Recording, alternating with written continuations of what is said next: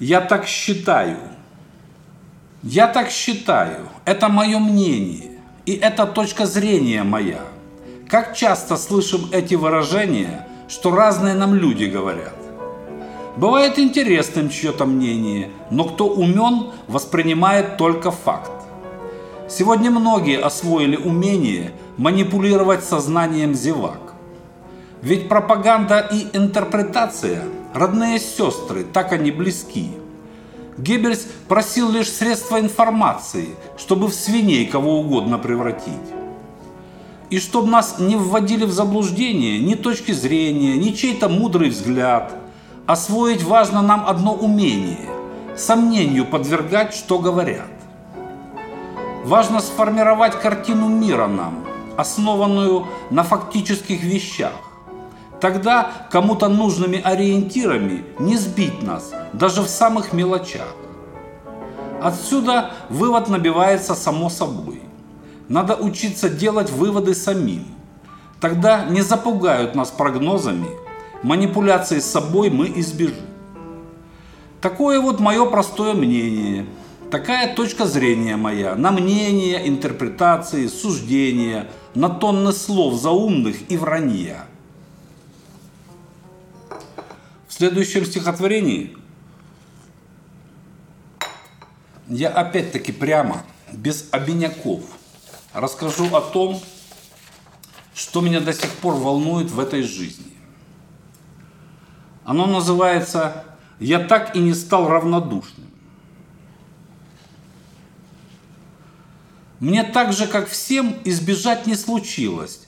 Пустых разговоров, бессмысленных дел, бесплодных мечтаний, ненужных усилий, блужданий, страданий, страстей в темноте. Но мне повезло, что не стал я циничным, не стал неудачником время кляня.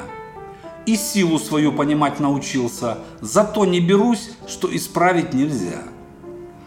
Я так и не стал равнодушным к хард-року, заводит меня до сих пор рок-н-ролл.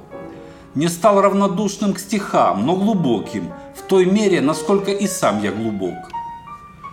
И не оставляет меня равнодушным народная мудрость, где точно, прям в глаз. Всю жизнь собираю я эти сосуды с вином драгоценным пословиц и фраз. И я до сих пор не могу пройти мимо, когда одного бьют большим коголом, Хотелось бы быть равнодушным и милым, но видно, такое мое естество. Меня до сих пор восхищают восходы, и мощью разит океанский простор. Всегда впечатляют высокие горы, и гордость дарит наш родной триколор. И самое главное, в 58 не стал равнодушным я к женской красе, не стал равнодушным к мечте и свободе, не стал равнодушным к себе и судьбе. И все же к чему-то я стал равнодушным. К пустым разговорам, к политтрескотни, к бесплодным мечтаниям, страданиям глупым. Любое безделье давно не по мне. Следующее стихотворение я написал под впечатлением событий, происходящих в Белоруссии а до этого происходивших и происходящих на Украине, в Грузии, в Прибалтике и так далее, по всему Тверскому околотку, как говорил Сергей Есенин, то бишь по всему периметру нашей великой страны, которую хоронят, хоронят, да все никак похоронить не могут. Люди зачастую теряют чувство реальности, неадекватно оценивают происходящее, своих соседей, друзей, а также самих себя, свои влажные мечтания и хотелки. И в своем следующем стихотворении я буду говорить об одном очень болезненном и горьком, но очень эффективном лекарстве против этой неадекватности. Называется это лекарство «реальность». И точно так же называется мое стихотворение. Болезненное есть и горькое лекарство. Даже название звучит нехорошо. Реальность. Ну совсем по-канцелярски. Но отрезвляет, говорят, очень свежо. Причем воздействует на всех и во всем мире. Без разделения на возраст, цвет и пол, национальность и политориентиры, будь ты грузин, поляк или хохол. И даже если ты американец и очень занят разжиганием с грабежом, японец, европеец, прибалтянец, на всех воздействует реальность хорошо. Реальность действует особенно прекрасно, когда становится горячей голова, когда преследует идея неотвязно, как безнаказанно у русских все отнять. И есть у той реальности ракеты, и самолеты, корабли, просто не счесть. И есть у нее два апологета. Зовут их армия и флот. И опыт есть лечение воспаленного сознания. Лечение даже буйных чуваков. И вот на что я обращу ваше внимание, ограничений нет, эффект всегда толков.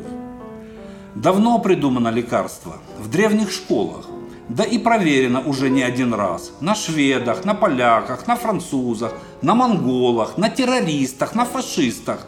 Полный безотказ. Такое вот прекрасное лекарство.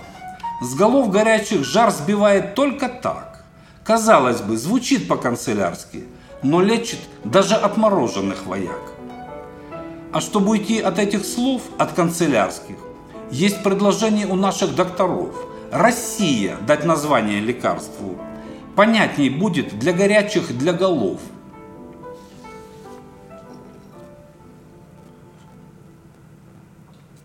В следующем стихотворении я хочу обратиться к своим детям. Их у меня шестеро, три сына и три дочки. И мне, конечно же, хотелось бы, чтобы они стали достойными людьми, нашли себя, свое призвание, добились чего-то в этой жизни – но как бы нам всем не хотелось защитить своих детей от врагов и предателей, от бед, невзгод и неудач, вряд ли у кого-то получится спрятать их от жизни. Да думаю, они и сами не захотят прятаться. От жизни, в которой как раз есть и добро, и зло, и любовь, и ненависть, и вражда, и дружба, и весь спектр человеческих эмоций.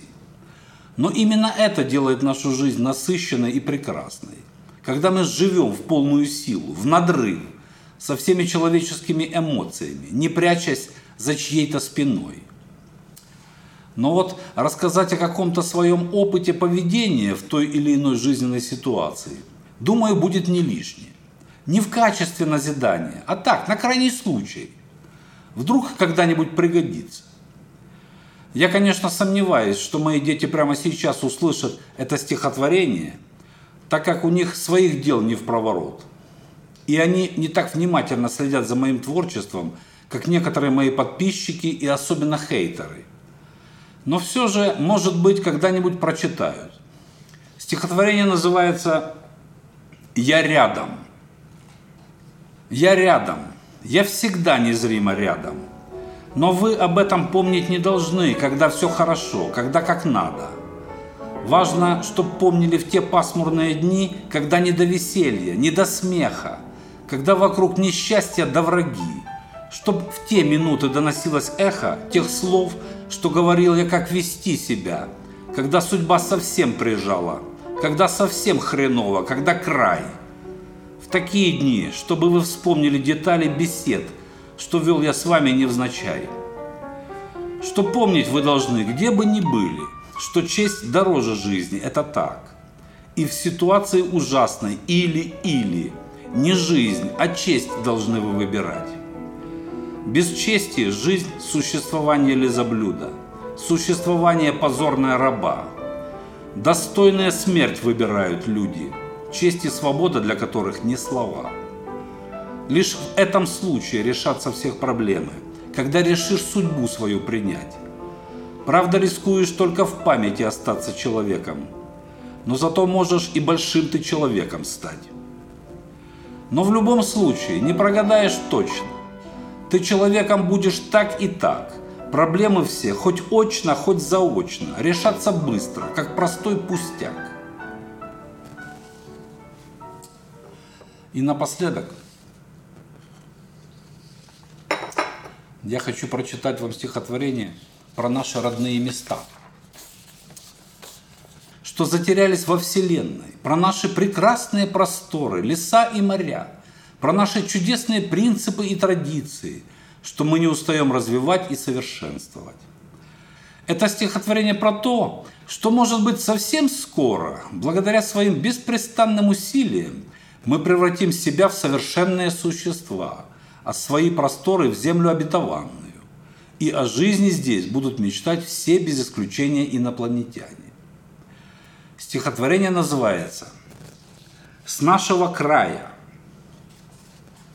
С нашего края дремлющей вселенной не видно, что творится за углом. Да что там за углом, в своей деревне, не понимаем иногда, что и почем.